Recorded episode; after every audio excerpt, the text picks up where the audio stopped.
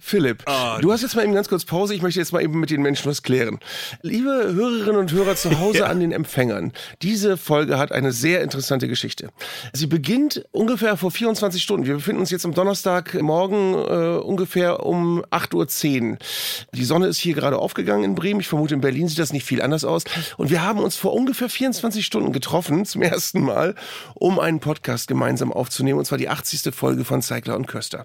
Es war eine äh, richtig schöne launige und auch gehaltvolle Folge, in der wir uns fantastische Bälle zugespielt haben, Philipp und ich. Ich finde es schön, dass du wirklich schweigst, wenn ich das sage. Ja. Sie war dann fertig gegen ja, 10.15 Uhr.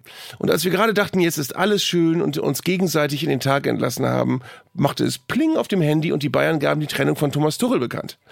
Das wiederum führte dazu, dass wir gesagt haben, okay, damit ist leider ein guter Teil der Folge, die wir gerade gemacht haben, so nicht verwendbar. Aber vielleicht schaffen wir es ja einfach, indem wir einen kurzen Disclaimer machen, dass, dass eben leider schon alles vor der Thomas Tuchel-Entscheidung kam. Als wir uns dazu durchgerungen hatten, dauerte es nicht mehr lange, bis der Investorendeal geplatzt ist. Da zack. muss ich übrigens einfach ja, zack. Ja, ja. Gescheitert. Da muss ich, da muss ich jetzt mal eben auch, äh, ohne äh, jetzt, dass Philipp verlegen werden muss, liebe Hörerinnen und Hörer zu Hause, der erste Mensch in Deutschland, der das mir gesagt hat, war Philipp Köster, und zwar Stunden bevor die Meldung kam, dass der Investorendeal platzen würde, hat er mir rumgeschickt, also er hat die Information, dass das heute ganz, ganz spannend werden kann und dass vielleicht der Investorendeal platzt.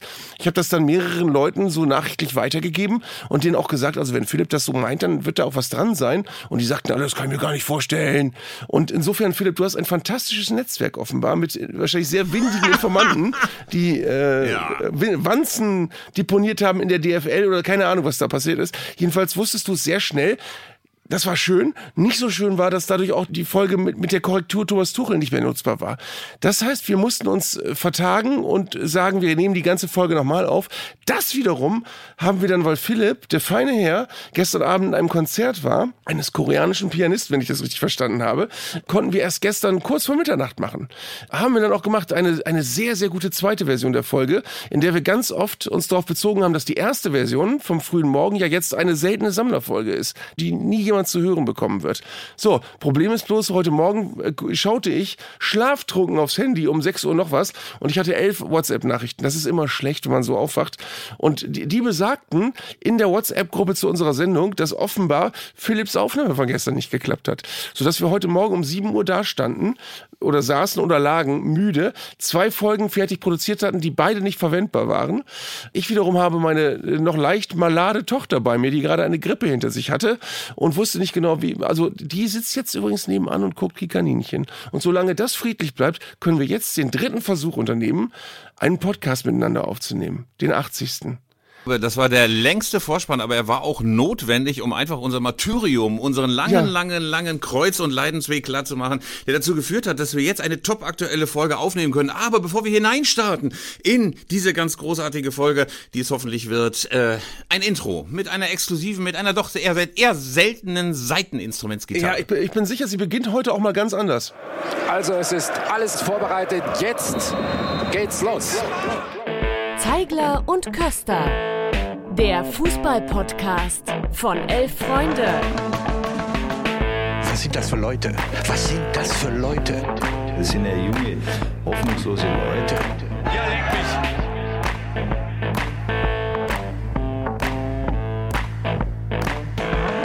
So, jetzt. Nee, klang wie immer irgendwie. So, Philipp, jetzt ist es also 8.14 Uhr am Donnerstagmorgen, am Tag danach. Äh, das war der ereignisreichste Zeigler- und Köster-Tag, den wir je erlebt haben. Gefühlt sitzen wir seit 24 Stunden hier mit nur kleinen Unterbrechungen für koreanische Pianisten. Und ansonsten ist nicht viel anderes passiert, außer dass die Fußballwelt in Deutschland einmal auf links gezogen worden ist. Wie fangen wir an? Ja, ich würde möglicherweise mal sagen, mit dem Boulevardbeben. Mit dem Boulevardbeben rund um Thomas Tuchel. Denn Bayern-Boss Dresen hatte noch vor Tagen verkündet, ja, natürlich ist Sepp Tuchel nächste Woche noch Trainer. Ich halte gar nichts davon, von diesen endlosen Trainerbekundungsarien. Und jetzt ist er trotzdem weg. Zwar noch nicht sofort, also er musste nicht sofort seinen Dienstwagen ordentlich Scheckheft gepflegt und gewaschen abgestellt in der Bayern-Garage, aber im Sommer ist er weg. Und ich glaube, das führt ja bei uns beiden, zumindest bei mir, zu großem, großen Kopfschütteln, weil ich mich frage, Thomas Tuchel, drei Monate jetzt noch oder zwei Monate jetzt noch, ohne dass er in der nächsten Saison noch dabei ist, ohne dass er noch irgendeine Autorität hat, mit diesen ganzen Zerwürfnissen in, in der Kabine, wie soll das funktionieren? Du kannst doch nicht irgendwie als lahme Ente über den Trainingsplatz watscheln, das funktioniert doch nicht. Es gibt so viele interessante Aspekte an der ganzen Nummer. Der eine ist, dass die Bayern sich ja inzwischen im Nachhinein, muss man sagen, fast ein bisschen halbherzig gewehrt haben gegen die Kritik an Thomas Tuchel. Die haben zwar gesagt, wir lassen das nicht zu und so weiter, aber es kam ja nichts Substanzielles. Und jetzt im Nachhinein muss man sagen, wenn die Bayern diesen Schritt wählen, sich jetzt schon von Thomas Tuchel zum Saisonende zu trennen, dann muss es ja so sein, dass weite Teile der Kritik offenbar ins Schwarze gezielt haben und getroffen haben. Ansonsten würden die Bayern das nicht machen. Also wenn die Bayern der Meinung wären, nee, die Kritik ist ungerechtfertigt, in Wirklichkeit liegt da gar nichts im Argen und eigentlich ist alles okay, dann würden sie diesen Schritt nicht wagen. Im Nachhinein wird also allen die die Hamanns dieser Welt recht gegeben, die gesagt haben, mit Tuchel, das funktioniert alles nicht. Da ist, da, da knistert's und da knirscht's. Und die beiden haben das brüsk von sich gewiesen und jetzt im Nachhinein aber eigentlich bestätigt. Aber ist das nicht fies, dass die alte Arschgeige Dietmar Hamann so ein bisschen recht gehabt hat? So ein kleines bisschen recht. Man dachte ja von vornherein, aber hey, der, ja, Mann, das ist ja, das ist ja noch größerer Tuchelhass als beim Zeigler und so weiter. Und jetzt äh, muss man zumindest mal sagen, dass offenbar zumindest die Skepsis, die Hamann hatte, was die Weiterentwicklung des Kaders angeht, was die Behandlung von Spielern durch Thomas Tuchel angeht, dass all das ein bisschen dazu geführt hat, dass man zumindest Dietmar Hamann ein bisschen recht geben muss. Schrecklich ist das, schrecklich, ich will das gar nicht, ich will das gar nicht. Aber du hast eben schon ein, ein großes, großes Problem erwähnt. Zwölf Spiele sind's noch und Champions League kommt auch noch dazu. Und Thomas Tuchel ist in einer Situation, wo er vermutlich jetzt nicht mehr den Laden komplett wieder unter seine Fittiche bekommt und wo jetzt alles plötzlich auf sein Kommando hört und alles flutscht, was jetzt äh, elf Monate lang nicht richtig funktioniert hat oder zumindest oft nicht. Das ist sehr, sehr mutig und es wirkt auch, aber korrigier mich, wenn du es anders siehst, es wirkt auch so, als wenn die beiden jetzt gerade so ein bisschen abschenken. Das ist nicht die alte aggressive Kampfansagenphase, wo die beiden sagen so, aber jetzt zeigen wir es allen nochmal richtig, jetzt besorgen wir es der Liga und jetzt wird Thomas Tuchel auch zeigen und beweisen wollen, dass er der richtige Trainer war und dass er die Chance noch gebraucht hätte. Es wirkt so, als wenn die beiden jetzt sagen so, wir lassen es jetzt austuckern und konzentrieren uns auf nächste Saison. Was ja auch lustig ist, ist, dass direkt nach solchen Rausschmissen oder nach solchen epochalen Entscheidungen es immer ganz, ganz wunderbare Nachberichte gibt, die plötzlich alles klar machen. In der SZ zum Beispiel stand, dass es natürlich ein riesiges Zerwürfnis zwischen der Mannschaft und dem Trainer gegeben haben soll, dass gerade solche Leute wie Leon Goretzka und Joshua Kimmich, Joshua Kimmich, Josh, Josh Kimmich, wie auch immer, Pim Pom Timmerenke, dass es offenbar überhaupt nicht funktioniert hat, also so im Binnenverhältnis zwischen dem Trainer und der Mannschaft. Schön auch, dass sich sofort Leute anbieten, ey, ich könnte es übernehmen, bitte, ich brauche einen Job. Solskjaer, las ich heute Morgen, ohne Gunnar Solskjaer, ist bereit zu übernehmen.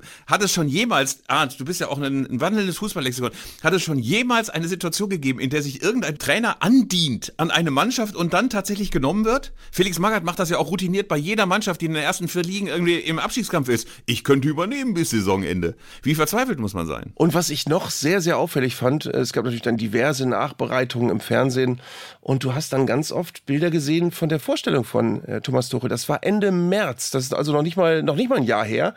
Das sind Bilder wie aus einer komplett anderen Fußballwelt. Du siehst inzwischen Oli Kahn und Brazzo Salihamidzic stehen.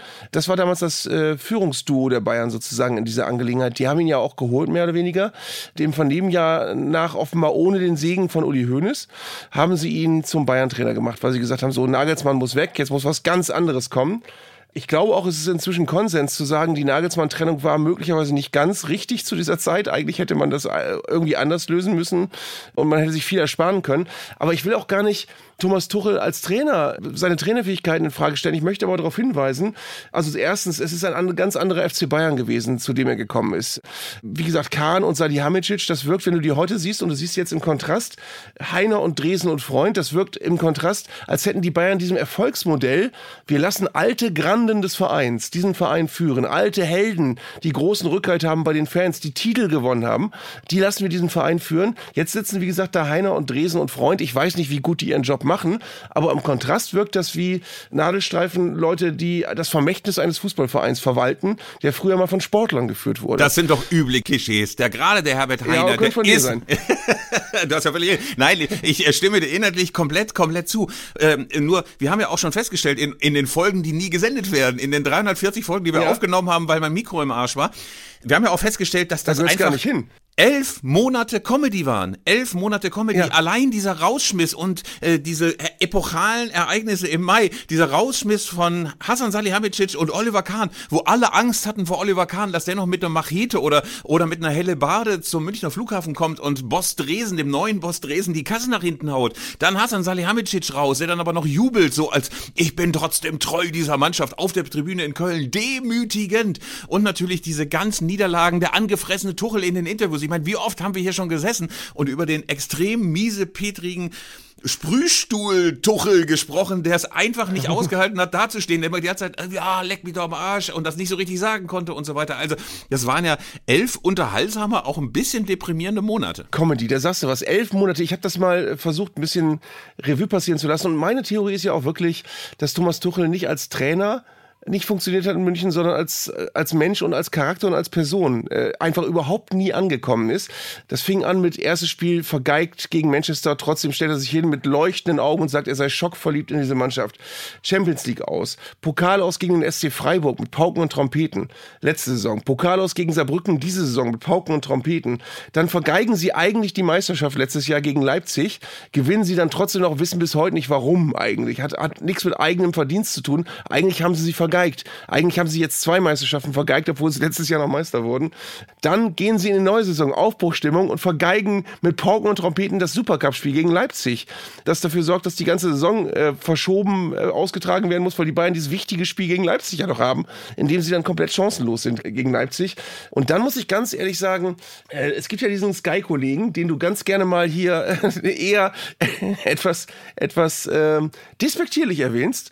Und der hat gestern einen, einen sehr, wollen wir den Namen nennen? Der hat gestern einen sehr, sehr schönen Satz gesagt, den ich wirklich mal übernehmen möchte. Eine sehr schöne Metapher und die stimmt, glaube ich, zu 100 Prozent. Der hat gesagt, Tuchel ist so reingeschubst worden in den FC Bayern. Die haben gar keine Gelegenheit gehabt, sich zu verknallen.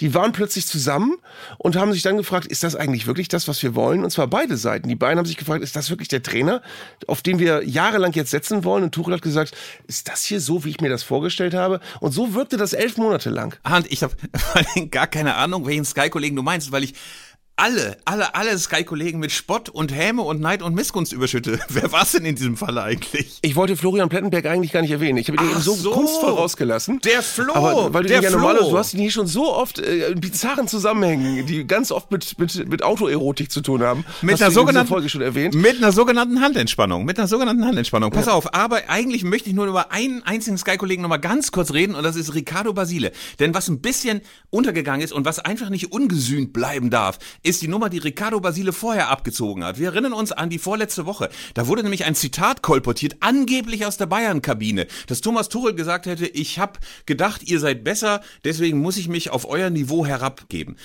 Offenbar ist es ja so, dass dieses Zitat nie gefallen ist. Aber Ricardo Basile hat es quasi so als feststehenden Fakt erstmal in die Fußballwelt rausgeballert. Und ganz ehrlich, wenn ich jemanden fragen würde, der in der Straßenbahn gehört hat, dass einer im Radio gesagt hat, dass einer im Fernsehen behauptet haben soll, dass der Friseur von Ricardo Basile gesagt haben soll, dass möglicherweise Thomas Tuchel sich abschätzig in der Kabine vom FC Bayern geäußert hat, dann wäre das immer noch valider als dieses, ich hab's aus der Kabine gehört. Und lustig war ja auch im Doppelpass, da saß Freddy Bobic da und sagte, ich habe drei Quellen, die sagen, das stimmt nicht. Ey, drei Quellen bei Freddy Bobic, da kannst du ja auch sagen, ich habe sieben Quellen oder ich habe 13 Quellen, das stimmt. Das ist natürlich alles ein bisschen albern, wenn über diesen ganzen Fußballtratsch immer geredet wird, hast du eine Quelle oder hast du zwei? Aber klar ist eben auch, Ricardo Basile ballert einfach mal irgendeinen Scheiß raus, den er als Tratsch von Bayern-Spielern gehört hat, wenn überhaupt. Das fand ich tatsächlich einer der deprimierendsten Momente in dieser ganzen Tuchelkause. Aber, wie gesagt, Ja, aber was, was, was, wenn das Zitat stimmt? Was, wenn das Zitat einfach doch richtig war? Freddy Bobic hat drei Quellen, Freddy Bobic hat drei Quellen, die genau sagen, das stimmt nicht. Und dem Freddy, dem glaube ich. Nicht vor Gericht, aber sonst. Aber sonst. Pass auf, was ich mich jetzt noch gefragt habe, diese drei Monate. Vielleicht, Moment, vielleicht hat Tuchel das ja, vielleicht hat Tuchel das ja zu Ricardo Basile gesagt. Ich habe gedacht, du bist besser und deswegen muss ich mir jetzt mein, mein Niveau anpassen. Vielleicht So. war das ein völliges Missverständnis. Um mit dem Lieblingswort von Ricardo Basile zu reden, Gänsehaut. Mein Lieber, wir müssen jetzt mal ganz kurz klären. Wie ist das? Stell dir mal vor, du bist so Abteilungsleiter in so einer Firma. Ja. Und dann wirst du wegen Löffeldiebstahl oder weil du Kopierpapier geklaut hast oder weil du den Locher nicht ordentlich zurückgestellt hast, wirst du gefeuert. Und dann kriegst du noch nicht mal eine ordentliche Abfindung. Du Ja. hast dich einfach so ge- geeinigt und alle sagen, ah, Gott sei Dank ist der Abteilungsleiter weg, der nervt ja auch immer schlechte Laune und äh, in der Kantine immer Stammgericht 2 genommen mit Pommes und so weiter, wo doch alle das Gesunde nehmen. So.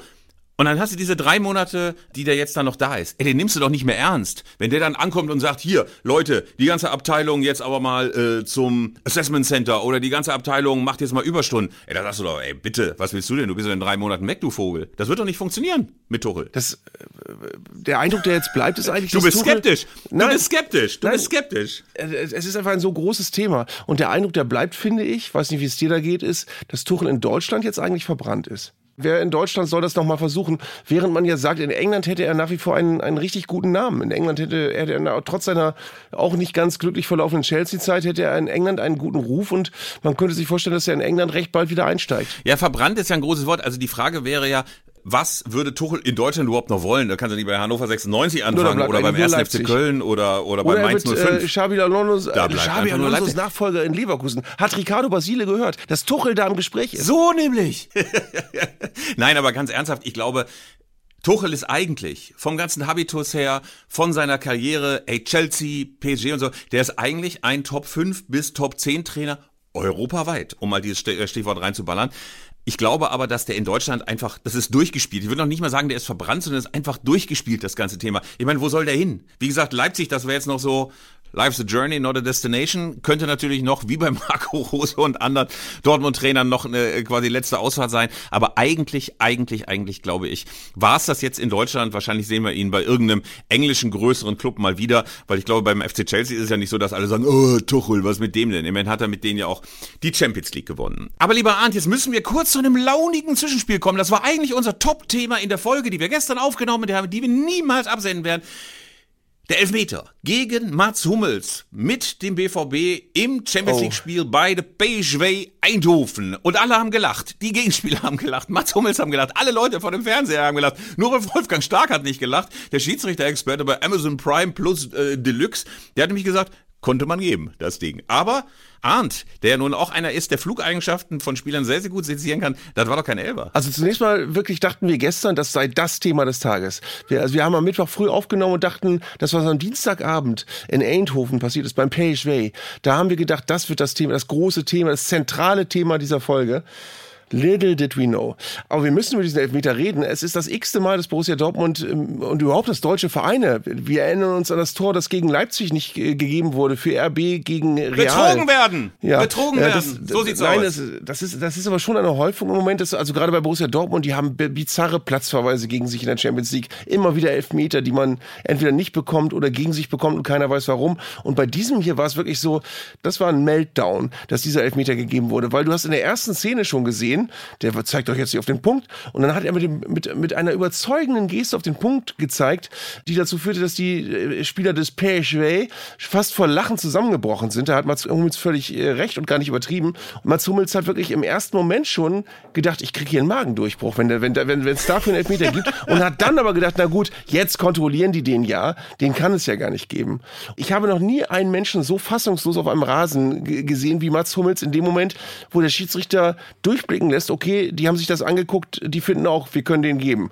In diesem Moment ist Mats Hummels innerlich, glaube ich, mehrere Tode gestorben. Und dass dann Ja, er noch neben Wolfgang Stark stehen musste. Ja? Das ist das Allerschrecklichste. Wolfgang Stark, wie kannst du dir diese Psychologie von Wolfgang Stark erklären? Ich glaube, er hat auch einen namenlosen Hass auf den BVB. Sehr, sehr viel mehr als mich. Anders kannst du doch gar nicht sagen, könnt die geben. Wolfgang Stark, der als Regelexperte da war und der sich als Schiedsrichter hinstellt, das ist eine Position, die ich nicht verstehe. Also lieber Wolfgang Stark, falls du zuhörst, herzliche Grüße.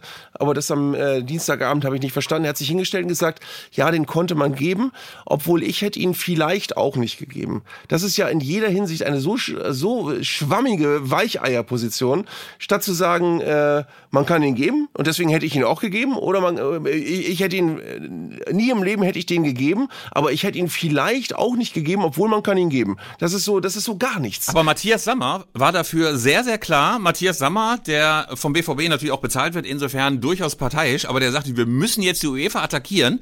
Und ein ganz kleines bisschen habe ich diese ganzen Verschwörungstheorien rund um den BVB an mal einen großartigen Satz von Peter Neururer erinnert. Ich weiß nicht, in welchem Amt er da gerade war, beim VfL Bochum, FC Schalke, äh, FV Bad Honnef oder, oder äh, FK Pirmasens. Auf jeden Fall sagte er, wenn Sie uns nicht in der Liga haben wollen, Ja, ja. dann müssen Sie uns das sagen. Und ich, das finde ich den geilsten Verschwörungstheoriesatz überhaupt. Wer ist denn Sie? Ja. Und wie soll man das dann sagen? Wenn Ja. Sie uns nicht in der Liga haben wollen, dann sollen Sie uns das sagen. Und dann fragt man sich, ist das DFB, ist das CIA, ist das, äh, ist das Rewe, ist das Aldi? Wenn Sie uns nicht in der Liga haben wollen. Und das ist eben auch die Frage, wer will dem BVB bei der UEFA Böses? Aber eins müssen wir noch, bevor wir zum großen Nee, wir müssen, die, die, die Szene kommen. müssen wir schon noch, das war noch bislang noch nicht genug. Wir müssen ja auch erzählen, wie dieser überhaupt aussah, weil das haben ja nicht alle gesehen, das lief ja nur auf Amazon Prime. Ach so, also pass auf, ich kann das mal ganz kurz sagen. Ich äh, habe den Namen des Gegenspielers nicht mehr in Erinnerung. Wie ist der nochmal? Tillmann, Tillmann war's. Tillmann, Tillmann, Ja. Tillmann. Eigentlich ein Vorname, hier aber ein Nachname. Also, wir sehen Mats Hummels Grätschen. Und das Schöne ist, dass Tillmann sofort abhebt wie ein amerikanischer Filmsoldat, der vom Vietcong erwischt worden ist, in so einer Sprengfalle. Also er hebt mit beiden Beinen ab, fliegt durch die Luft, schmerzverzerrt. Es wirkt so, dieses Bein muss auf jeden Fall amputiert werden. Anders ist gar nicht mehr möglich bei solchen Schmerzen, die der erleiden muss. Mats Hummels grätscht aber nach dem Ball und dann heißt es, kannst du mir bitte nochmal erklären, ein Mensch hat zwei Beine. Hin und wieder heißt es im erotischen Kontext, dass es noch ein drittes Bein gibt. Aber das Nachziehbein? Was ist denn das Nachziehbein? Das ist, das, ist, das ist Wolfgang Starks große Errungenschaft gewesen, dass er das Wort Nachziehbein so sehr etabliert hat, wie ich es noch nie gehört habe. Und das wird jetzt in meinen Sprachgebrauch auch übergehen, das Nachziehbein.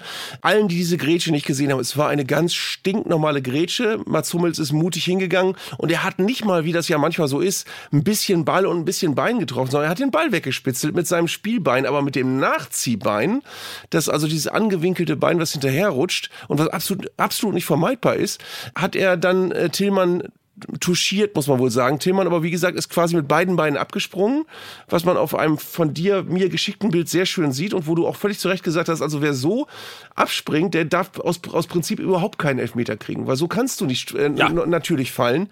Und dann, wie gesagt, aus dieser Grätsche einen Elfmeter zu machen, das ist im ersten Moment schon falsch. Dann ist es ja mein großes Argument gegen den VAR, dass ich sage, wenn dann ein VAR diese Entscheidung noch bestätigt, ist es noch mal schlimmer, als wenn nur der Schiedsrichter einen kleinen Wahrnehmungsfehler gehabt hätte. Dann würdest du dich jetzt ein bisschen über den Schiedsrichter auf dem Rasen aufregen, würdest sagen, okay, hat er nicht gut gesehen, Fehler. Aber so ist der ganze Apparat ja falsch gewesen. Also, dass da noch Leute drauf gucken aus verschiedenen Perspektiven und dann auch sagen, nö, das lassen wir mal so laufen.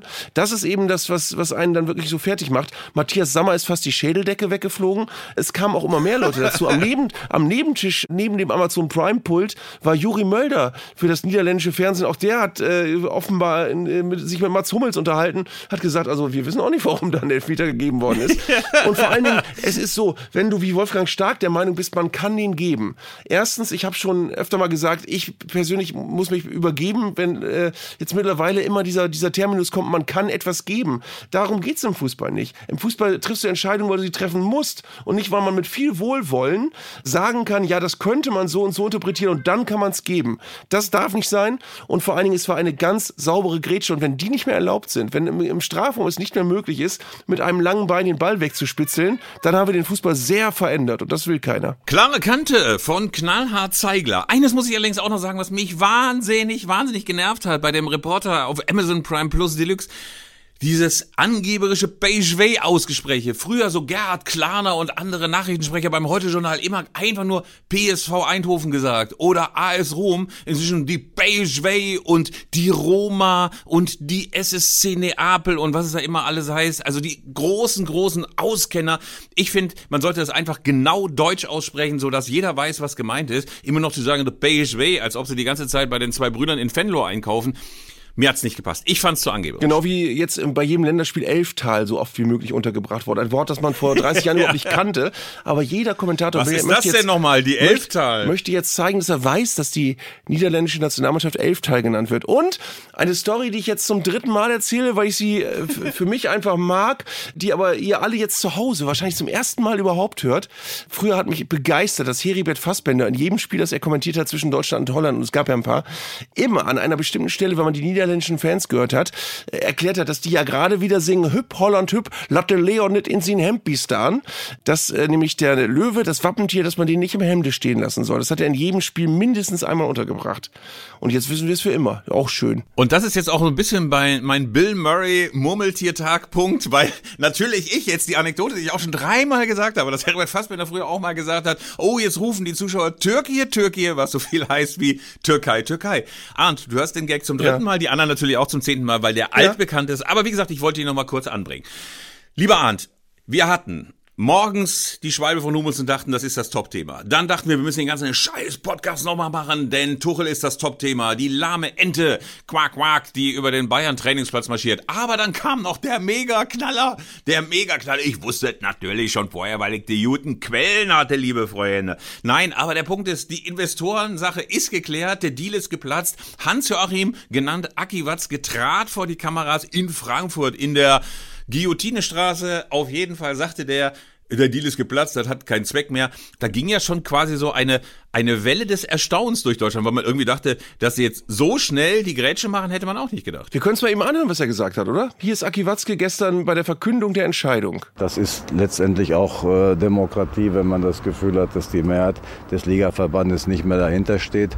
Dann äh, brechen wir den jetzt ab, weil zunehmend auch ähm, ist eine Zerreißprobe für den ganzen Fußball geworden wäre und auch die sportliche Integrität, die immer am wichtigsten ist, also auf das Spiel bezogen, wenn natürlich pausenlos die Spiele unterbrochen werden, ob das jetzt, äh, ob man das jetzt gut findet oder ob man es nicht gut findet. Es war aber Fakt, äh, dass dann natürlich auch äh, der, der, sportliche Wettbewerb darunter leidet. So, und das Interessante ist, finde ich, Philipp, wir wussten ja beide gestern nicht, als so deine Quelle, ich vermute, es war Ricardo Basile, dir gesteckt hat, dass der Deal kurz vorm Platzen steht, wussten wir beide nicht, wird denn trotzdem noch abgestimmt oder wird nicht abgestimmt? Und was sich eklatant geändert hat, ist, dass wir beide ja noch, oder alle Menschen eigentlich dachten, wenn jetzt abgestimmt wird und es ist aber eine einfache Mehrheit notwendig, dann wird dieser Deal durchgepaukt, dann wird es keine Chance geben, den noch zu stoppen, weil eine einfache Mehrheit kriegen die locker hin. Und genau das können wir Aki Watzes Worten entnehmen, ist dann aber eben nicht mehr passiert. Genau da hat es dann gehakt, weil ihm offenbar immer mehr Vereine signalisiert haben, wir fühlen uns nicht mehr wohl damit.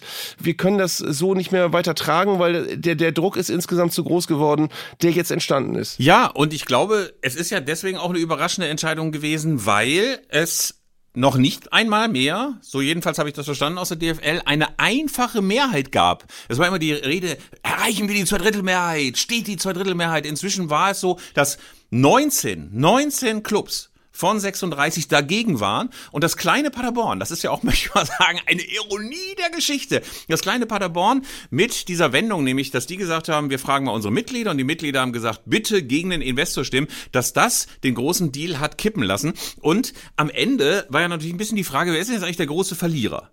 Und der Verlierer sind einerseits, glaube ich, noch nicht mal Borussia Dortmund und der FC Bayern. Also ich glaube, Aki Watzke kann das kohletechnisch relativ egal sein, weil die genügend Geld haben. Die mittelgroßen Clubs, ich glaube, für Axel Hellmann und Eintracht Frankfurt zum Beispiel war das ein eher schlechter Tag, weil die wie andere Clubs wie der 1. FC Köln und andere durchaus finanzielle Probleme haben und jetzt auch nicht das große Geld haben, um zu sagen, wir investieren jetzt einfach mal aus den Clubkassen in dieses ganze Investorenmodell. Und es sind natürlich die beiden DFL-Geschäftsführer, Merkel und Lenz, die haben ja noch vor Wochenfrist ein großes Interview in der Süddeutschen Zeitung gegeben, das sich heute liest wie das Phantasialand, wie das Phantasialand. Die Szenerie, die sie dort skizzieren, ist, hey, ist alles gut, alle stehen hinter uns. Es gibt gerade mal fünf, sechs Clubs, die eventuell da nicht mehr dafür sind, aber so eine große Massenbewegung sehe ich nicht. Oh, das kannst du dir gar nicht mehr durchlesen, weil du denkst, ey, wie viel, wie viel Wirklichkeitsverfremdung musst du betreiben, um genau das so zu denken. Klar ist aber auch, dass jetzt die große Suche nach Geld losgehen wird. Was ja. ich so höre, ist, dass dieser TV-Deal, der jetzt nun auch kommen muss, der muss ja irgendwie mehr Geld bringen. Momentan ist man, glaube ich, offenbar ganz optimistisch, dass man zumindest die gleiche Kohle kriegt wie beim letzten Mal, was ja schon ein Fortschritt wäre, also dass man ihn noch irgendwie weniger Kohle ausgezahlt bekommt. Klar ist aber auch, dass natürlich jetzt gerade bei den mittelgroßen Clubs das große Katzenjammern beginnt. Aber, das muss man eben auch sagen, lieber Arndt, hm. das ist schon neuer Einfluss von Anhängern. Also, dass ein Milliardendeal platzt, dass ein Milliardendeal platzt, weil die Anhänger das nicht wollen, das ist schon bemerkenswert, finde ich. Also ich finde das Interessante, wirklich, wenn wir jetzt überlegen, wenn sich der Rauch so ein bisschen verzieht, dann werden wir, glaube ich, erst begreifen, wie einschneidend das ist, was da passiert ist. Also es hat immer mal Entscheidungen gegeben. Ich meine, letztendlich muss man auch äh, dran erinnern, dass die Fans es geschafft haben, die Montagsspiele, die sehr ungeliebten, wieder wegzubekommen. Es gab mal Demonstrationen dafür, dass Stadien Stehplätze behalten. Auch das war mal angedacht, dass die komplett verschwinden. Und auch das haben wir den Fans zu verdanken, dass die noch da sind, was wichtig ist. Und auch bei dieser Entscheidung ist es so, die wird natürlich jetzt sehr unterschiedlich bewertet. Ich habe gestern sehr launig, als klar war, okay, der Investoren, die platzt, habe ich in unsere WhatsApp-Gruppe geschrieben, und zwar um 18 Uhr. Es dauert jetzt bestimmt nicht mehr lange, bis Alfred Draxler einen Kommentar schreibt, in dem das Wort Erpressung vorkommt. Und ich will mich nicht loben, aber um 18.10 Uhr geht die große Alfred Draxler-Meldung online. Ich muss noch kurz äh, lesen, was er genau nochmal geschrieben hat. Zehn Minuten, nachdem ich das gemutmaßt habe, dass er das tun würde, würde, schrieb er, ab sofort ist der Fußball erpressbar. Und jetzt kommt der entscheidende Punkt, wo ich jetzt einfach mal behaupte, Alfred Daxler hatte eine andere Sichtweise als wir. Dieser Artikel endet mit, es müssen endlich klare Grenzen gezogen werden, bevor der Fußball unkontrollierbar wird. Das ist das Ende seines Kommentars. Und genau da sind sich die Ultras und äh, Alfred Draxler aber einig, der Fußball darf nicht unkontrollierbar werden. Und genau das ist der Punkt, wo wir jetzt sagen müssen, da haben die Ultras auf eine sehr gewissenhafte Weise eingegriffen, ohne Gewalt, mit Protesten, die immer fantasievoller geworden sind und die dafür gesorgt haben, dass ohne das Blutvergießen und ohne dass Verletzungen passiert sind, man ein Umdenken erzwungen hat in einer Sache, in der man zwar unterschiedlicher Meinung sein kann, aber das, was manche Menschen, die jetzt mit diesem Wort Erpressung um die Ecke kommen, ja in meinen Augen sehr überzeichnet und bewusst überzeichnet darstellen, ist, es wird jetzt ja nicht bei jedem bisschen Fanproteste geben, in der Hoffnung, dass man jetzt damit zum Beispiel den VR wieder abschaffen kann oder so, sondern es ging hier um eine Grundsatzentscheidung für den Fußball oder wie viele empfinden gegen den Fußball. Und es ist äh, notwendig gewesen, dass die Proteste so nerven, weil ansonsten hätten wir so halbgare Proteste gehabt, die irgendwann äh, nur, noch, nur noch ein bisschen genervt hätten und es hätte sich nichts verändert. Jetzt hat die gesamte DFL und die Fanszene haben jetzt die Gelegenheit, das alles neu zu sortieren. Und wenn du dir den Deal, der da angedacht war, nochmal durchliest und überlegst, was da angedacht war, dann ist es so, der war mit Sicherheit nicht das Schlimmste, Schlimmste, was im Fußball jemals bevorgestanden hätte. Aber es ist äh, ein, ein letztendlich ein Kulturkrieg, der da offensichtlich geworden ist. Äh, von den Marketingmenschen auf der einen Seite, die die Bundesliga vermarkten möchten und die möchten, dass da eine bessere Internationalisierung stattfindet und eine bessere Digitalisierung, damit sie ein, wie man ja immer sagt, ein äh, Premium-Produkt haben, ein Hochglanz-Premium-Produkt. Und auf der anderen Seite sind die, die sagen, ein Hochglanz-Premium-Produkt nutzt uns nichts. Wir wollen eine spannende Bundesliga haben, mit der wir aufgewachsen sind und die ganz Deutschland sozialisiert hat. Ganz Deutschland äh, hat eine Fußballkultur, die gewachsen ist, nicht weil mir ein hochganz Premium-Produkt angeboten worden ist, sondern weil man eine, eine Bundesliga hatte, bei der man mitgegangen ist emotional. Also das ist der Punkt, der beachtet werden muss und wo man sagen muss, wenn uns das verloren geht, dann ist egal, wie gut die Bundesliga vermarktet wird, dann haben wir nichts mehr. Das ist, glaube ich, der Punkt, weil das muss man sich ja auch nochmal klar machen. Was ist denn der Kern des Ganzen? Was ist der Kern des Ganzen, wo die Leute sagen, das brauchen wir oder das macht uns glücklich? Das ist ja nicht die Vorstellung, dass in Singapur einer sagt, ey, wie geil ist das denn? Mhm. Hoffenheim gegen Heidenheim. Sondern am Ende ist es so, dass die Leute ins Stadion gehen wollen, sie wollen dort ihr Erlebnis haben, sie wollen mit ihrem Club mitfiebern, sie wollen identifiziert mit ihm sein, sie wollen das Gefühl haben, dass es wichtig ist, dass die Leute ins Stadion gehen. Also diese ganzen gewachsenen Strukturen der deutschen Fankultur, die kommen möglicherweise jetzt etwas besser zum Tragen. Ich bin prinzipiell kein Freund dieses Schwarz-Weiß-Denkens. Ich las bei Twitter so zwischendurch so, jetzt, das ist die Rettung des deutschen Fußballs.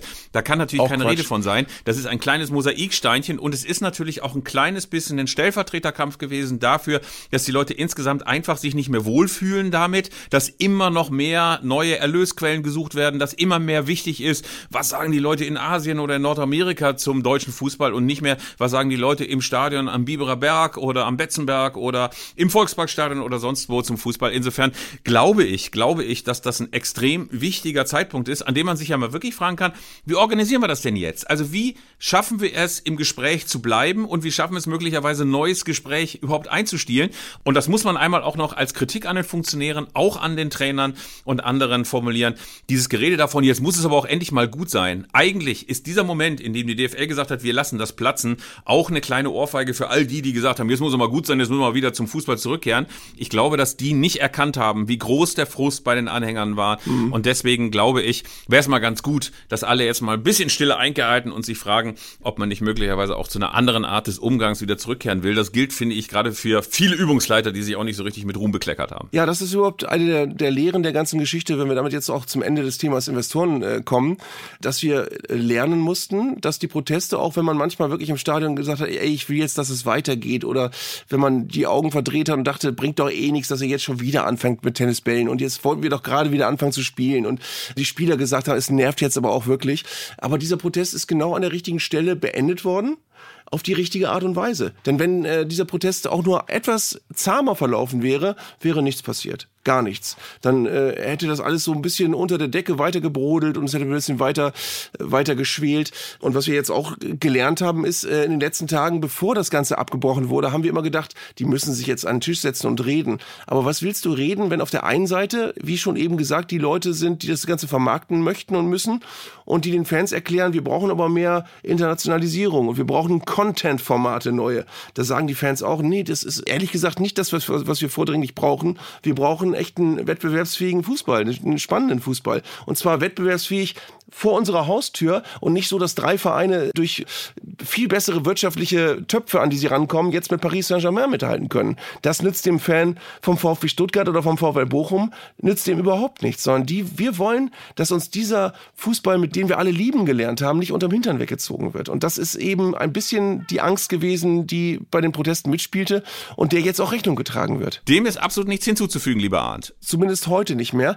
Was übrigens interessant ist an diesem Podcast ist erstens, erstens, wie gesagt, es gibt jetzt mittlerweile zwei Versionen, die nie jemand zu hören bekommt. Das werden ganz seltene Sammlerstücke. Und Philipp und ich haben uns schon überlegt, ob wir die nicht einfach als seltene 10-Inch auf Vinyl rausbringen mal. Die seltenen ungesendeten ja. Folgen.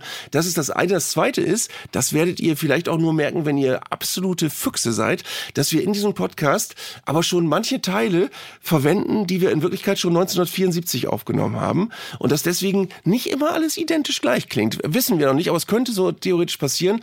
Und bei allem Spaß, den wir jetzt hatten und bei allen wichtigen Themen, kommen wir jetzt erstmal noch zu einem wirklich leider traurigen Thema. Kommen wir mal zum Tod eines ganz, ganz großen Fußballers, was uns am Dienstag geschockt hat, nämlich Andreas Brehme ist verstorben mit 63 Jahren an einem Herzstillstand und ich muss gestehen, mich hat's richtig geschockt. Also mhm. es ist bei manchen Fußballern ja so, dass äh, sie ein betagtes Alter erreicht haben. Bei Pelé war es zum Beispiel so, dass es ja auch ein längeres Leiden war, insofern sein Ableben nicht mehr ganz so überraschend war. Franz Beckenbauer hatte sich aus der Öffentlichkeit zurückgezogen. Es gab vorher immer mal schon wieder Meldungen, dass es ihm nicht gut geht.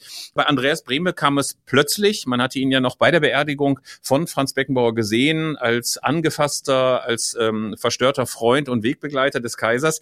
Und nun ist er selber gestorben. Ich habe mhm. bei Twitter dann geschrieben, Held meiner Jugend. Und obwohl ich Andreas Brehme jetzt gar nicht so persönlich so sympathisch, also es war jetzt niemand so, von dem ich dachte, ich will der sein oder der war nicht mein Idol, aber Andreas Brehme stand für mich für unendlich viel, was ich in meiner Jugend an Fußball geliebt habe.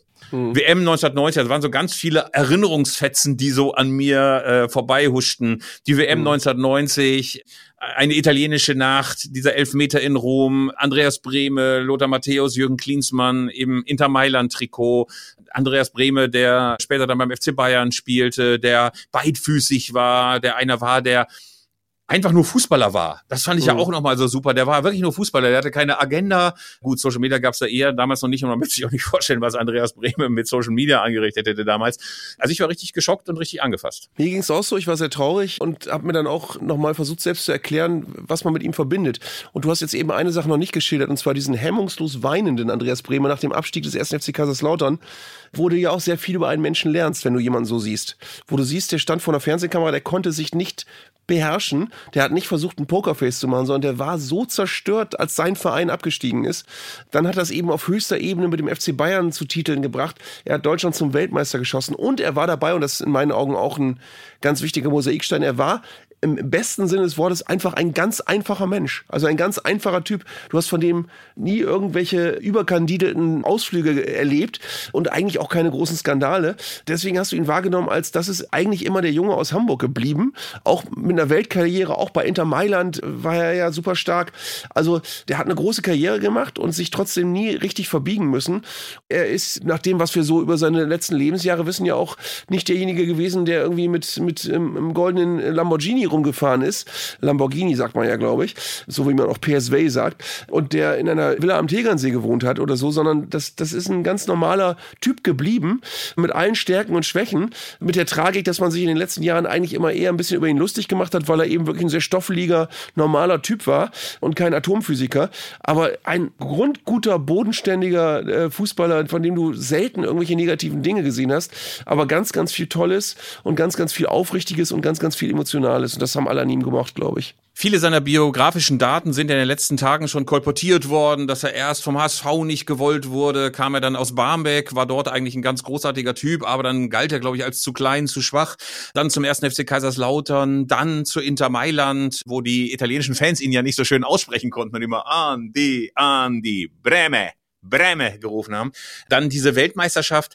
Und da, glaube ich, hat's mich auch gepackt, denn ich weiß nicht, wie es bei dir, Arndt, war, aber für mich war die WM 1990 eigentlich so die allererste WM, EM 88 kann man auch noch dazu nehmen, die mich als Fan so richtig gepackt hat, wo ich wirklich von der allerersten Minute dabei war, Lothar Matthäus, Tor gegen Jugoslawien, dieses krasse Achtelfinale gegen die Holländer, äh, Halbfinale gegen England und dann dieses Finale gegen Argentinien. Und Andreas Bremer hat dann diese Nerven und ich für mich, wie gesagt, verschwimmt das alles. Ne? Gianna Nannini, äh, Toten Hosen bringen ihr Kreuzzug ins Glück, Album raus, als Toten Hosen tatsächlich noch richtig, richtig, richtig gut waren. Das war so richtig ein Turnier, was ich von ersten bis von der ersten bis zur letzten Sekunde durchgefiebert habe.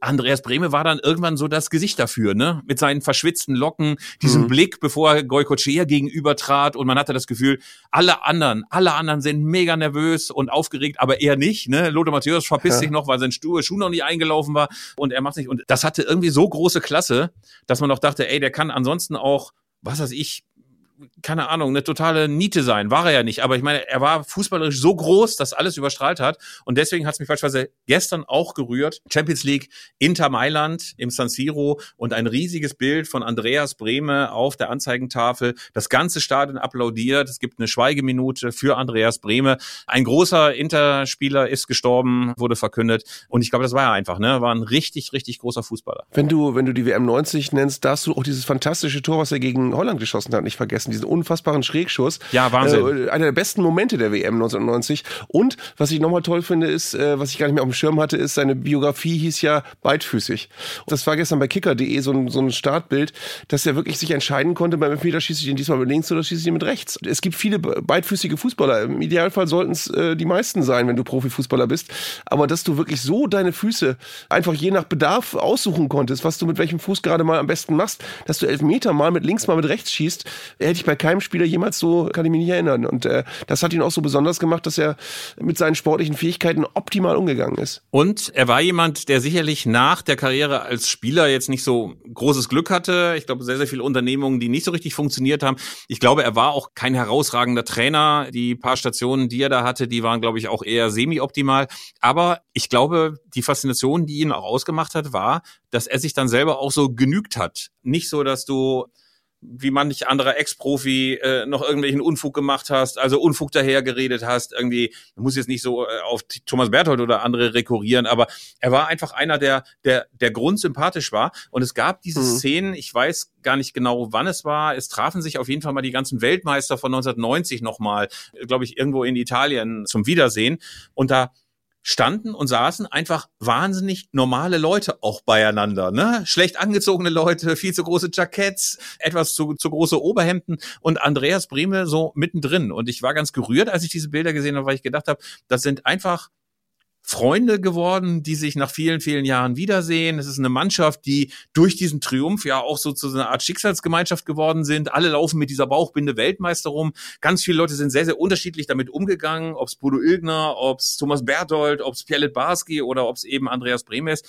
Aber ich finde, in der Gesamtheit war Andreas Bremer eigentlich das Spitzenexemplar dafür, wie du mit diesem Ruhm auch umgehen kannst. Guido Schäfer, der Kollege von der äh, Leipziger Volkszeitung, hat ein Interview mit äh, Andreas Brehme geführt, in dem er nochmal betonte, dass er eigentlich keinen Bock mehr hat, über dieses Tor zu reden. Hm. Das war ein bisschen wie Helm Helmut Rahn, der konnte ja auch nicht in irgendeine Kneipe reingehen, ohne dass alle sagten, erzähl mir das dritte Tor, Helmut. So war es, glaube ich, bei ihm auch. Aber er hat das ja mit großer Geduld und Nonchalance eigentlich immer wieder gemacht. Fand ich bewegend und deswegen trauriger Tag, dass Andreas Brehme gestorben ist am Herzstillstand. Tja. Wie kommen wir jetzt zum nächsten Thema? Thema Wechsel. Ja. Steffen Baumgart beim HSV. Passt das wie Arsch auf Eimer? Passt das wie Arsch auf Eimer? Ich sag ja. Also, wenn ich der HSV wäre, hätte ich auch alles getan, um jetzt Steffen Baumgart zu bekommen, den ich sehr schätze und der vor allem für einen totalen Stimmungsumschwung sorgen wird. Das ist ja erstmal ganz wichtig. Der HSV hat ja einen guten Kader für die zweite Liga, mit dem man eigentlich aufsteigen muss. Er hat eine komplett angepisste Anhängerschaft, die äh, sauer sind, dass es jedes Jahr den gleichen Mist gibt, meistens in der Rückrunde und dass man äh, irgendwie sich auch nicht mehr mit dem identifizieren verstehen konnte, was Tim Walter am Ende in Pressekonferenzen gesagt hat, in Interviews gesagt hat, das mochte keiner mehr hören so richtig. Und ich glaube, dass Steffen Baumgart jemand ist, der diese ganze Stadt und den ganzen Verein mitnimmt. Das glaube ich schon.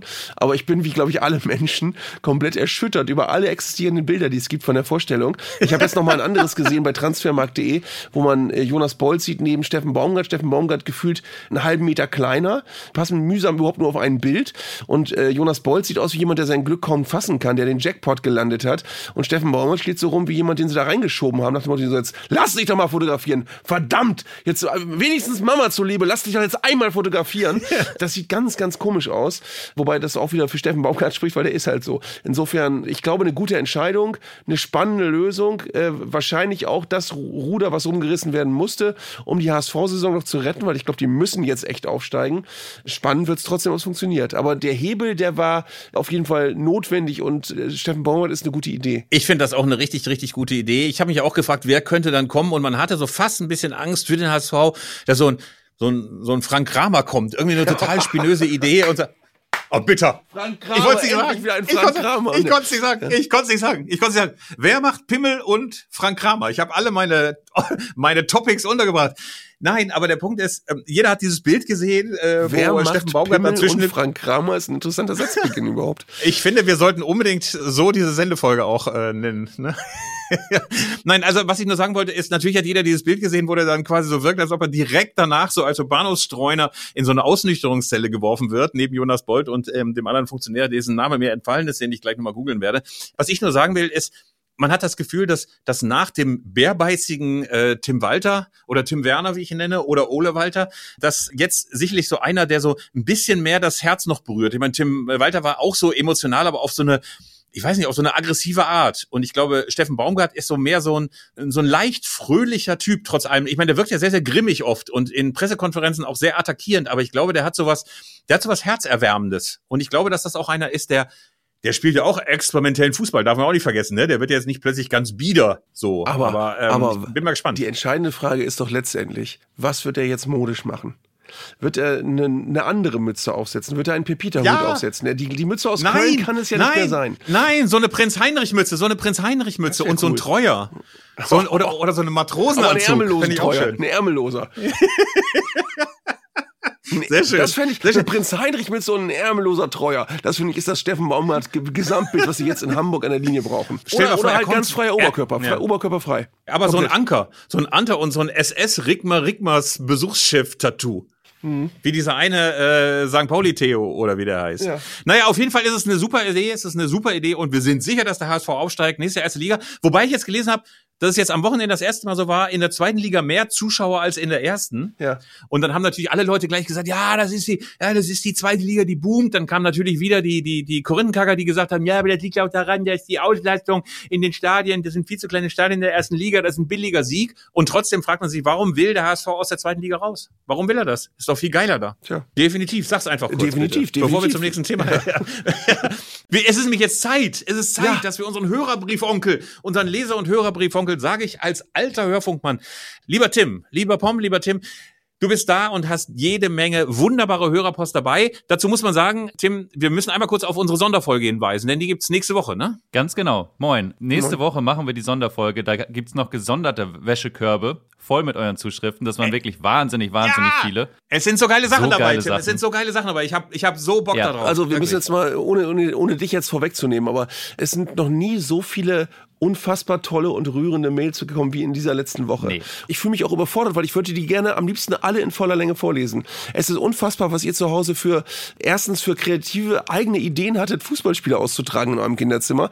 Zweitens, an welche alten Spiele erinnert wurde, an sowohl alte Brettspiele als auch äh, mechanische Spiele als auch Computerspiele, äh, wie lebendig das ist und was das in euch äh, berührt zu haben scheint zu Hause. Also und jetzt in uns. Also es ist es ist schon so, das packt einen emotional total, weil das ja alles Dinge sind, die äh, während der fußballerischen Sozialisation uns geholfen haben, sich mit dem Fußball zu beschäftigen zu Hause. Also es ist eine sehr wichtige Sache gewesen und man merkt das an euren Zuschriften. Ja, total cool. Nächste Woche, lass uns gucken, dass wir das alles nochmal gesondert würdigen. Nächste Woche gehen wir mal auf die Videospiele. Da habt ihr nämlich auch einiges geschrieben und schreibt es gern auch weiterhin. Wir haben ja noch ein bisschen Zeit bis dahin.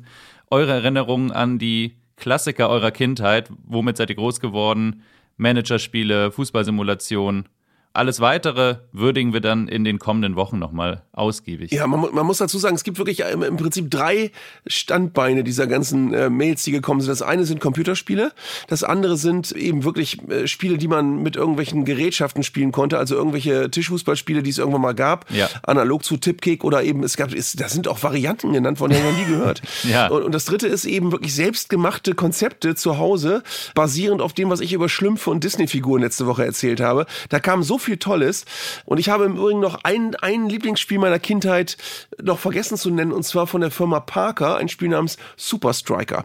Das war mit einem aufklappbaren Spielfeld. Man hatte vier Spieler plus Torwart mit einem richtig runden Ball. Das war schon mal ein, ein Vorteil gegenüber Tipkick, der rollte also richtig. Das hat aber einen großen, großen Nachteil. Das Spiel bekam man eigentlich die meiste Zeit nur über Import aus England, war also relativ teuer und die Spieler waren aus Plastik. Und man konnte noch so gut sein, irgendwann brachen diese Spieler einfach ab man bekam sie nicht einzeln nach. Es war ein ganz tolles Spiel mit Netztoren, mit einem Torwart, der, wenn er sich bewegt hat, in der Bewegung die Arme hochgehoben hat. Das war sensationell gut. Und man konnte richtige Traumtore schießen. So. Arndt, Arndt, du redest dich in Rage. Du redest dich in Rage. so, Tim, los. Jetzt aber Tim. Springen wir mal in die Gegenwart, in eine aktuelle Zuschrift. Uns hat Daniel Drexlin Runde geschrieben, den hat das Thema sehr bewegt. Fans des anderen Vereins in der eigenen Kurve. Zuletzt erlebt beim glorreichen Abschiedsspiel von Tim Walter, als sich ein Fan des eigentlich ja befreundeten Vereins unmittelbar vor uns nach dem verfrühten 0 zu 2 zu ausschweifendem Jubel hinreißen ließ.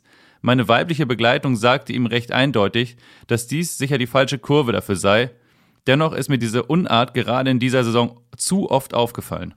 Euch auch? Ja, völlig recht. Ja, uns auch, uns auch. Ey, ganz ehrlich, solche Leute, äh, ich will auch nicht zur Denunziation aufrufen. Ich bin ja jetzt ja auch total ätzend dazu beordert zu sagen, hier, der mal raus, der als ihr irgendwie falsche Klamotten an. Aber diese, ey, dass die sich nicht, das ist doch eine, ist ein Vers- Verstoß gegen die guten Sitten. Ich reg mich schon wieder in Rage. Ey, das, das kannst du nicht machen. Du weißt doch, wenn du drumrum Leute hast, die irgendwie dem einen Verein zugehören, dann stellst dich doch nicht hin mit deiner äh, anderen Mütze da und, äh, und machst den großen Zampano. Und dann vor allem, so, dann jubelst du nicht so exaltiert. Frechheit. Absolute Frechheit. Ich bin für klare Trennung, für äh, separatistische äh, äh, Anstrengungen, um einfach alle streng zu trennen. Arndt ist wahrscheinlich so so versöhnlerisch. Wir müssen mich gleich noch den Moraltheologen erklären, aber du bist so versöhnlerisch. Nein, ich möchte, dass sich alle verstehen und ich möchte auch, dass gerade Werder und HSV-Fans hinterher gemeinsam feiern und ein Bier trinken können, weil das ist für mich Fairplay und Sport. Du hast ein Bild Arndt von mir, das fröstelt. Dafür lässt es mich frösteln. ja, ja, ja, wie Thomas Tuchel auf der Bank, wo du noch äh, hinterher gesagt hast, der ist aber gut eingepackt, Thomas Tuchel, auf der Bochumer Bank. Er hat richtig gefroren bei Minusgraden. Obwohl ich auch neulich im Olympiastadion war, beim Spiel Hertha gegen HSV. Und die Auswärtskapazitäten reichen ja nicht im geringsten. Da kommt ja nicht jetzt irgendwie Wolfsburg oder Leipzig. Wenn der HSV kommt, da kommt, und das ist ja eine sehr gute ICE-Strecke, da kommen halt auch Massen. Du kannst es gar nicht vermeiden, dass das halbe Stadion irgendwie dann vom HSV eingenommen wird. Es ist gar nicht so leicht zu handeln. Ja, das halbe Stadion. Wie viel war da denn? Naja. 17.000 war da, 16.000, das ist das halbe Stadion. Wie groß ist denn das Olympiastadion, lieber Tim? Etwas größer. So, so nämlich. Und sehr zugig.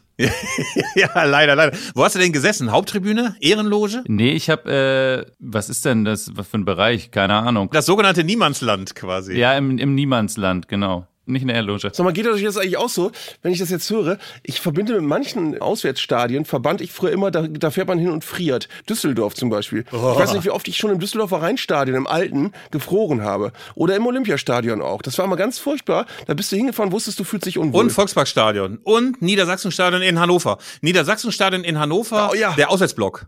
Da war ja ein Teil überdacht und ein Teil war unter der großen Anzeigentafel. Und du hast gefroren wie ein Schneider. Und immer, das war ja früher auch so, das wissen die jungen Leute heute gar nicht mehr. Früher ging man immer mit einem Bundeswehrparker oder mit so einem Ostfriesenerz ins Stadion und mit einem Regenschirm. Und mit einem Regenschirm. Selbst im Sommer. und Schneider haben immer sehr gefroren. Das, das wissen viele gar nicht. Ja, aber äh, wie gesagt, um einmal ganz kurz noch zum äh, zum Topic, wie man heutzutage sagt, dieses Briefes ähm, zu kommen. Ich finde auch, man sollte einfach sich zumindest, wenn man irgendwo unterwegs ist, wenn man irgendwo unterwegs ist in einem fremden Stadion, sollte man sich benehmen. So würde ich es mal sagen. Also zumindest, wenn man im Heimblock unterwegs ist. Sonst gibt's halt auch mal eine Schelle. Tim, wie geht's weiter? Eine Frage kommt von, und das glaube ich irgendwie nicht ganz, dass der, der Mensch wirklich Thomas Müller-Ösil heißt, aber ich lasse es ihm mal so durchgehen. der hat eine Frage und die dreht sich so ein bisschen um, um die Lore dieses Podcasts. Er schreibt, ich kann nachvollziehen, warum Philipp Köster der Chefideologe ist. Ich habe zwar alle Folgen eures Podcasts gehört, aber bei meinem löchrigen Gedächtnis ist mir echt entfallen, warum Arndt Zeigler jetzt der Moraltheologe ist. Das habe ich auch nie verstanden. Ich kann es erklären. Ja. Ich kann es erklären. Ich kann es erklären. Und zwar ist es so, ich neige hin und wieder einfach zu verschärften Kritik, auch zu ungerechten Kritik und möglicherweise manchmal auch zur faktenfreien Kritik. Ja. Und ich glaube, um insgesamt das Karma dieses Podcasts nicht zu schlecht werden zu lassen, nicht noch also so, so ein Meckerrentner-Podcast rauszukommen, spricht Arndt hinterher nochmal einordnende Worte, Ja. um diese ganze Wut, den Zorn, den Selbsthass und so weiter von mir so ein bisschen einzufangen. Ich glaube, du bist insgesamt eher ein ausgleichender Charakter. Ja. Das glaube ich. Endlich wird das mal so gesagt auch. Ja, Ja. so, so. Und ich meine, ich habe das irgendwann mal spaßeshalber gesagt, aber eigentlich ist es ja auch voller Anerkennung und voller Liebe, dass ich sage, das ist der Moraltheologe. Das ist so einer, der, der kann dann auch nochmal eine Bibelstelle zitieren. Er kann sagen, Mhm. Es liegt, aber auch, um naja, es liegt aber auch daran, dass, dass oft ja viele Leute gar nicht auseinanderhalten können, was du gesagt hast, was ich gesagt habe. Wie oft bin ich schon angepumpt worden für Dinge, die du gesagt hast. Und da, ich bin es einfach leid. Ja. Irgendwann ist man es einfach leid. Ja. So. Also wie gesagt, immer eine Bibelstelle oder so ein Aphorismus oder so ein Zitat von Adenauer oder von Gandhi. Arndt hat's immer parat und kann das so wunderbar abschließen. Oder äh, auch wenn ich so unstringent argumentiere, Ja. dann sagt Arndt trotzdem freundlicherweise definitiv oder so. Ja. Irgendwie so. Daher kommt das mit dem Moraltheologe. Ich meinte es zunächst zynisch und herabwürdigend, aber inzwischen meine ich es liebevoll. So kann ich sagen. Da habt ihr die Antwort. Für alle, die sich das die ganze Zeit gefragt haben. so. So. Und jetzt ist noch die Frage, ihr Lieben. Haben wir noch weitere Themen? Oder müssen wir uns jetzt alle, alle, alle, alle quasi nochmal auf unseren Wohnzimmerteppich begeben, dort unsere Playmobil, unsere Schlümpfe, unsere Lego-Figuren auspacken, das Tippkick nochmal auspacken und uns vorbereiten auf die nächste Woche, wenn wir einsteigen in die wunderbare Welt der Wohn- und Kinderzimmerspiele. Äh, Wie gesagt, ich freue mich da so wahnsinnig drauf. Ich kann das nur nochmal wiederholen. Wir haben jetzt eben schon drüber geredet, aber ich freue mich wahnsinnig darauf, weil das natürlich auch was mit der eigenen Jugend zu tun hat. Man fühlt sich so sehr daheim in diesen Erinnerungen an großartige Spiele. Ich habe ja meinen kleinen Bruder immer verdroschen, wenn der gegen mich gewonnen hat im Tippkick. Auch nicht schön. Geht euch das eigentlich auch so, dass ich immer am Schluss einer Folge, wenn wir kurz vor der Verabschiedung sind, fallen mir noch zwei, drei Dinge ein, Ja, dann die ich doch. erzählen Dann möchte. sag- Ja, pass auf, zwei, zwei, also erstens zu den Spielen. Als damals die Schlümpfe gegen die Disney-Figuren gespielt haben bei mir, da gab es irgendwann den Punkt, wo ich auch versucht habe, den modernen Fußball mit einzubeziehen, wo ich dann überlegt habe, ob es theoretisch möglich wäre, dass Donald Duck, der durch seine Füße ein toller Techniker war, der konnte super gute Lupfer, dass der zu zu den Schlümpfen wechselt. Und Donald Duck sozusagen dann als Ausländer bei den Schlümpfen mitspielt. Und aber auch, ich habe dann teilweise dann auch Schlümpfe, die in der, in der Stammelf der Schlümpfe nicht zum Zug gekommen sind, weil ihre Füße dafür nicht gut genug waren. Die habe ich dann an die Tiere ausgeliehen, damit sie Spielpraxis sammeln. Bei den Disney-Tieren. Das war noch ein wichtig, ein Gedanke, der mir einfach wichtig war. Und was noch eine andere Sache ist, ähm, wir haben vorhin das Martin Kind Fadenkreuz transparent nochmal erwähnt. Eine Sache, die mir gekommen ist dabei, dieses Transparent wurde ja ganz oft losgelöst gesehen als äh, Inbegriff der äh, menschenverachtenden Brutalität, mit der diese Proteste geführt werden. Das hatte ja aber den, den einen Grund, dass es in diesem Drei-Stufen-Plan die Ansage gibt, sobald Menschen mit Gewalt bedroht werden, wird ein Spiel abgebrochen. Deswegen haben die gesagt, okay, wir bedrohen jetzt einfach mal Martin Kind mit, mit Gewalt, müssen die abbrechen. Was ich nicht verstehe ist, warum dieser Protest nicht so subtil gemacht worden ist, dass man da meinetwegen nicht Martin Kind gesehen hat, sondern Louis de Funès auf dem Plakat. Es hätte jeder gewusst, wer und was gemeint ist. Oder Homer Simpson. Und du hättest diese Martin Kind-Diskussion da nicht drin haben müssen.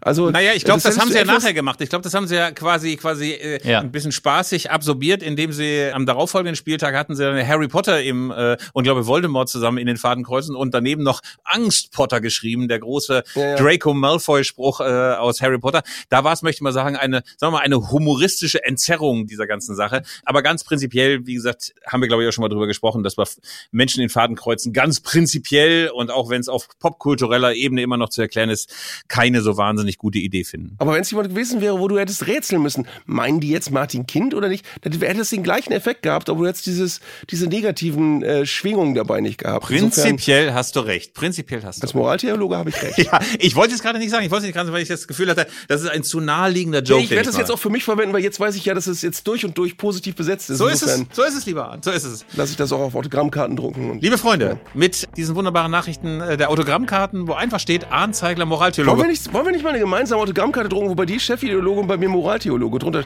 fände ich super. Aber ich fände auch wichtig, dass du dann so ein, so, ein- so ein priesterliches Ornat anhast mit dieser kleinen weißen Binde rund um den Hals. Und ich habe als Chefideologe so eine Lenin-Uniform an und so ein Lenin-Spitzbärtchen. und Faust so. Und ich sehe aus wie im Mausoleum in Moskau. Ja. So ungefähr. Wir lassen diese Folge sanft ausklingen mit Musik, mit den guten Wünschen und natürlich der großen Vorfreude auf die nächste Woche, wenn Pim oder Pom jeder mag ihn nennen, wie er will, der Moraltheologe Anzeigler und der Chefideologe Philipp Köster zusammen in Kindheitserinnerung schwelgen. Wir freuen uns drauf, ihr Lieben. Das tun wir. Bis nächste Woche. Das war Zeigler und Köster, der Fußball-Podcast von Elf Freunde.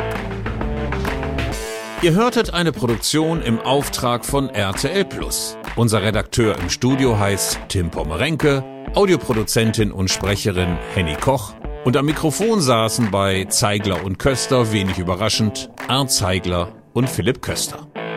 Wir haben drei Folgen gemacht und drei Folgen beendet. Die erste haben wir beendet am Mittwoch um 10.15 Uhr, die zweite in der Nacht um kurz vor Mitternacht, in der vergangenen Nacht. Und die dritte jetzt also um 8.57 Uhr.